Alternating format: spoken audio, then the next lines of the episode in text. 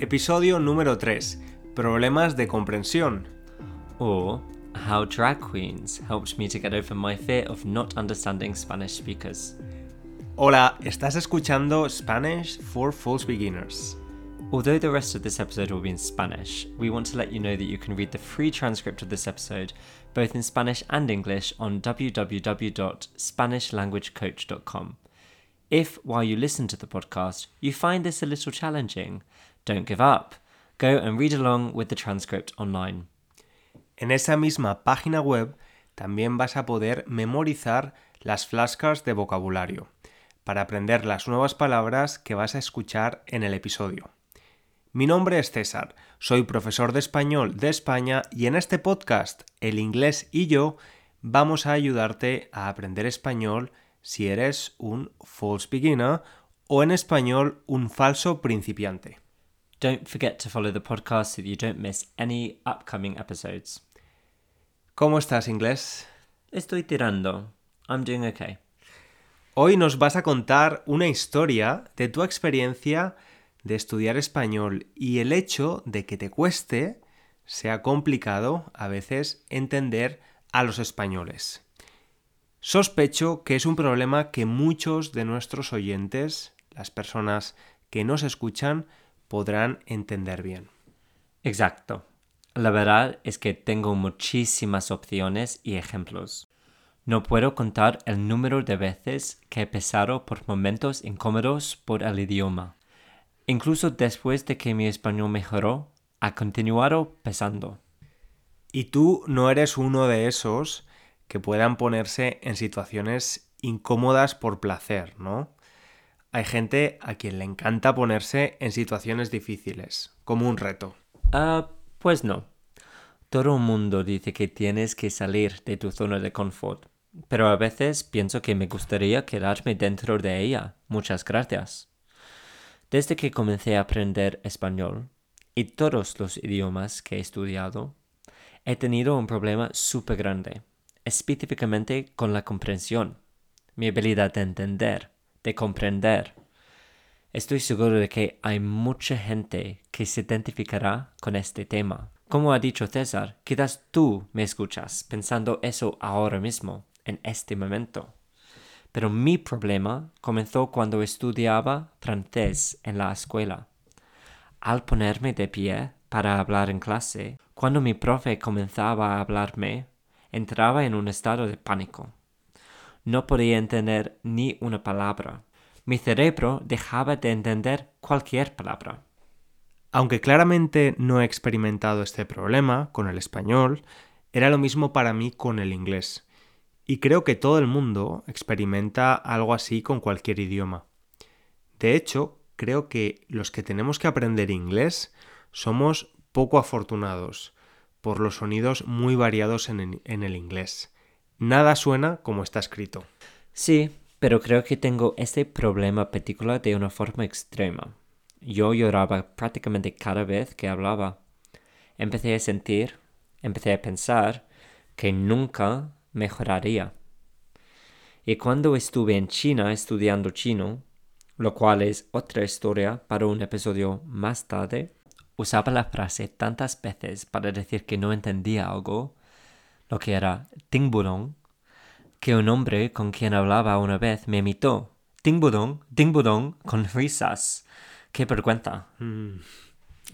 De todos modos, en este episodio quieres hablar de las frases que podemos usar para hacer que la gente se dé cuenta de este problema de entendimiento, ¿no? Sí, sí. Yo quiero hablar de algo que me pasó hace unos años en Cádiz, una ciudad del sur de España. Así pues, los gaditanos, la gente de Cádiz, tienen fama de tener un acento complicado de entender. Sí, totalmente, y lo puedo confirmar con mi propia experiencia. Pero deberíamos decir también que piensas que es una de las ciudades más bonitas de España, ¿no? Absolutamente. Pues estuve ahí antes de conocerte, así que debe haber sido hace unos seis años. Quizás literalmente el verano antes de conocerte. Fui con mi amigo Miguel a un bar gay en Cádiz y ponían un espectáculo de drag queens. Y no entendías mucho, supongo. Ni una palabra. Así que todo el mundo se reía un montón y lo estaba empezando muy bien. Yo claramente no pillaba ninguna broma. No comprendía ninguna broma, literalmente. Así que me quedaba callado, sin decir nada, sin reaccionar. Estoy imaginándote en el medio de una multitud de gente riéndose con la carita seria. Y...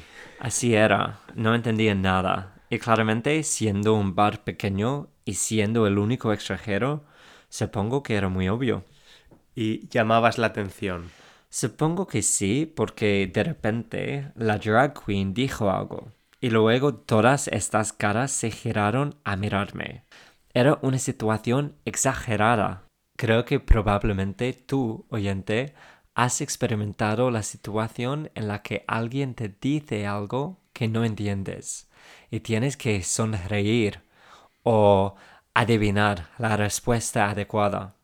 Pero nunca lo había experimentado con el bar totalmente lleno de personas. Qué incómodo. pues sí. Mi amigo ya se había ido a hablar con un chico gaditano guapo, así que estuve allí solo, sin un traductor. Pero pronto estaba claro que la drag queen decía que fuera al escenario, al stage. ¿Y qué pasó? ¿Fuiste al escenario? Fui y fue avergonzante. Claramente no entendía nada. Pero la drag se burlaba de mí y todo el mundo en el bar se reía. Creo que dije algo como, lo siento, no te entiendo, soy inglés, lo que no ayudó a la situación nada. ¿Y em, qué otras frases eh, habrían sido útiles en ese momento? Frases que he usado muchísimo. Lo siento, pero no entiendo. ¿Podrías hablar un poco más despacio? ¿Podrías repetir esa última frase? E incluso, ¿podrías bajar el volumen de la música? No te escucho nada. Pero en ese momento no dijiste nada, ¿verdad? No, simplemente me puse a reír como un loco. Finalmente, la drag se sentía mal por mí, me dio un beso gigante en la boca y me empujó fuera del escenario. Y así fue la historia de cómo superé mi miedo a no entender a los españoles. Un bautismo de fuego. Espero que la próxima vez que vayas a Cádiz notes que tu español ha mejorado y entiendas qué dicen las drag queens cuando hagan bromas contigo. Pero ahora tenemos que despedirnos, decir adiós. Sí, Esperamos que te haya gustado este tercer episodio de podcast de Spanish for False Beginners. Nos escuchamos en el próximo episodio. Recuerda que puedes leer las transcripciones y usar las flashcards de vocabulario de forma gratuita en www.spanishlanguagecoach.com. If you have enjoyed the episode, please leave a review on Apple Podcasts or rate us with some stars on your podcast platform. Muchas gracias. Un abrazo. Un abrazo grande. Hasta el próximo episodio.